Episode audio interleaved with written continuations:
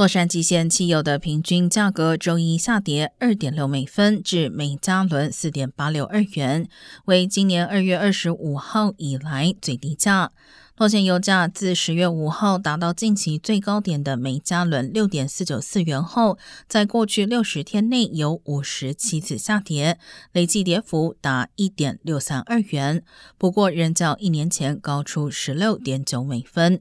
城县油价也出现类似走势，周一降至每加仑四点七三四元，也是今年二月十二号以来最低价，较去年同期只高出六点九美分。